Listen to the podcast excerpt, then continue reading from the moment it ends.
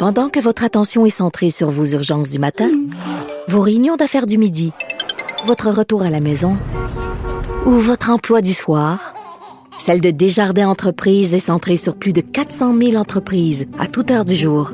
Grâce à notre connaissance des secteurs d'activité et à notre accompagnement spécialisé, nous aidons les entrepreneurs à relever chaque défi pour qu'ils puissent rester centrés sur ce qui compte, le développement de leur entreprise.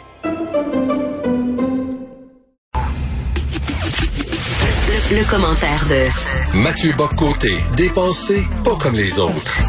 Mathieu, le Parti libéral du Québec a montré son vrai visage.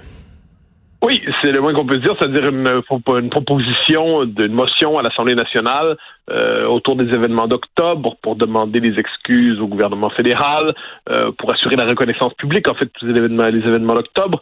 On pouvait s'attendre à un appui unanime de l'Assemblée nationale sur une question aussi fondamentale, et le Parti libéral était aux abonnés absents. Le Parti libéral a décidé de ne pas participer à ces revendications, et là, on cherche à comprendre euh, comment expliquer cette espèce de on dirait, si on était des, journalistes de gauche, on dirait ce dérapage du Parti libéral. Mais euh, plus fondamentalement, j'essaie de comprendre. Il y a deux possibilités.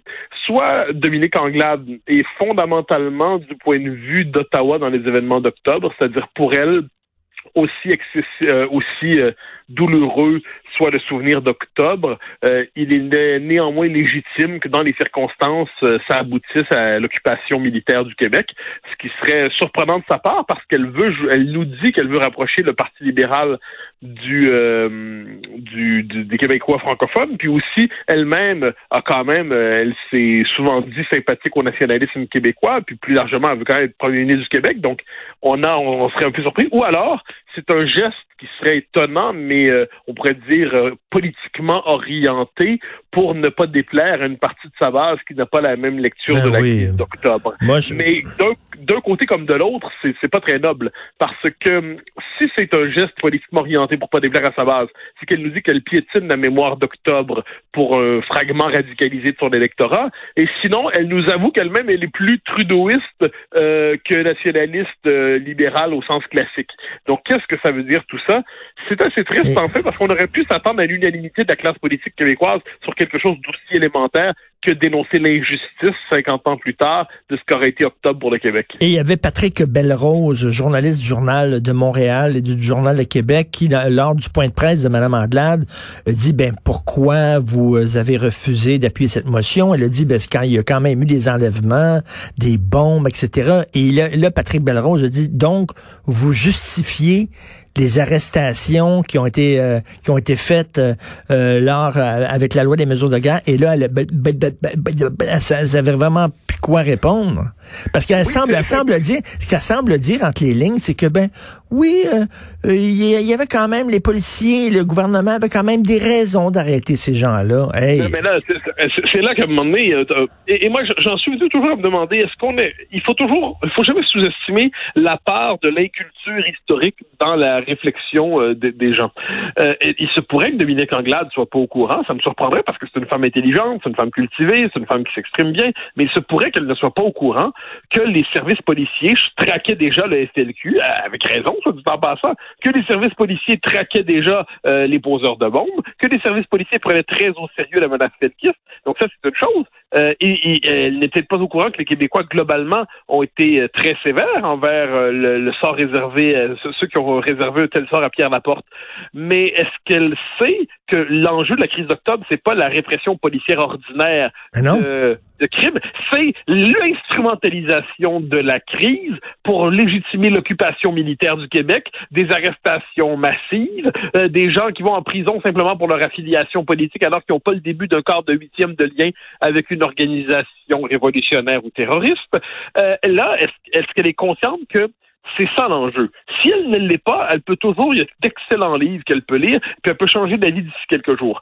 Sinon, si elle le sait et que finalement elle considère que devant tout ce qui est, devant les événements d'octobre, devant la crise du FLQ, l'occupation militaire du Québec était légitime et l'arrestation massive des gens était légitime, qu'elle nous le dise, au moins ça aura la vertu de la clarté. Et euh, la motion, euh, on, on, oublie quelque chose, c'est que la motion, il y avait deux choses. Premièrement, on exigeait des excuses officielles, mais deuxièmement, on exigeait qu'on puisse libérer les archives archives pour savoir ce qu'il en est, c'est-à-dire est-ce que la police, la GRC avait infiltré les Felkis? Est-ce que et surtout est-ce que les autorités savaient que le FLQ ne représentait pas une si grave menace? Est-ce qu'ils savaient qu'il était rien qu'une petite vingtaine de petits jeunes mal organisés? Bonne et question. C'est là, c'est à ce moment-là qu'on rencontre la figure de Frédéric Bastien. Hein, euh, c'est la course à la chefferie du PQ, mais qui a exigé récemment euh, l'ouverture des, des, des, archives euh, d'octobre. Et avec raison. Et je pense que l'ouverture des archives demandées par la santé, de ce point de vue, on voit à quel point, quand un intellectuel se mêle de politique, ça, ça donne toujours des résultats étonnants, mais ça donne des résultats. Euh, manifestement, au Québec, en ce moment, on demande les... c'est pas son son action, on demande les archives. Et bien là, c'est qu'on veut seulement savoir ce qui s'est passé intégralement. Quand on s'intéresse à ces questions-là, quand on fréquente un peu les historiens, on sait que les discussions sont maintenant beaucoup plus avancées que ce qui est sorti dans les, euh, pour l'instant dans les textes, c'est-à-dire les, euh, dans quelle mesure les fédéraux savaient, dans quelle mesure les fédéraux souhaitaient intervenir, dans quelle mesure on euh, cherchait-il un prétexte pour intervenir? Ça, ces questions-là, elles sont débattues chez les historiens en ce moment. Donc là, on va voir, on va voir des réponses au fil du temps. les historiens travaillent à leur rythme, mais ce qui est certain, c'est que là, les archives, ça permettrait de clarifier la situation ça permettrait de savoir ce qu'il y en est. Euh, ça, serait bien aussi d'avoir des archives non caviardées, parce que 50 ans plus tard, de présenter des archives caviardées, euh, ça nous montre d'une certaine manière que le gouvernement fédéral ne, dévoile pas l'entière vérité sur un événement qui mmh. exige une transparence complète. Donc, demander les archives, c'est élémentaire. Eh bien, ça, apparemment, c'est même de trop pour euh, pour le PLQ. Euh, je, je suis je suis étonné. On, pourrait s'attendre devant ça à une manifestation d'unité de la classe politique québécoise au-delà des affiliations idéologiques. Il se pourrait toutefois que la colonisation idéologique du PLQ par le PLC soit tellement avancée que le PLQ oublie qu'il est le PLQ et non pas la succursale du PLC. Mmh. Et écoute, la semaine dernière, j'ai parlé à un policier à la retraite qui a plus de 80 ans maintenant et euh, il avait sous écoute Pierre Laporte pendant plusieurs mois. C'est lui qui avait euh, branché les fils pour pouvoir écouter ses appels téléphoniques parce qu'il avait euh, il y avait des, des, liens entre Pierre Laporte et la mafia euh, italienne à Montréal et ce policier là avait averti Robert Bourassa que son ministre du travail était sous enquête, sous écoute pour des accointances avec le crime organisé et on peut se poser la question et là, je ne tombe pas dans les théories du complot, euh, mais on peut se poser la question, et c'est d'où l'importance de voir les archives, parce que est-ce que ça faisait l'affaire du gouvernement que soudainement il puisse se débarrasser de Pierre Laporte? Je pose la question, mais d'où l'importance d'avoir des archives pour savoir tout ce qui s'est passé là? Ben, je t'avouerais, ça, imaginons qu'on sache que cette hypothèse soit confirmée, tout ça.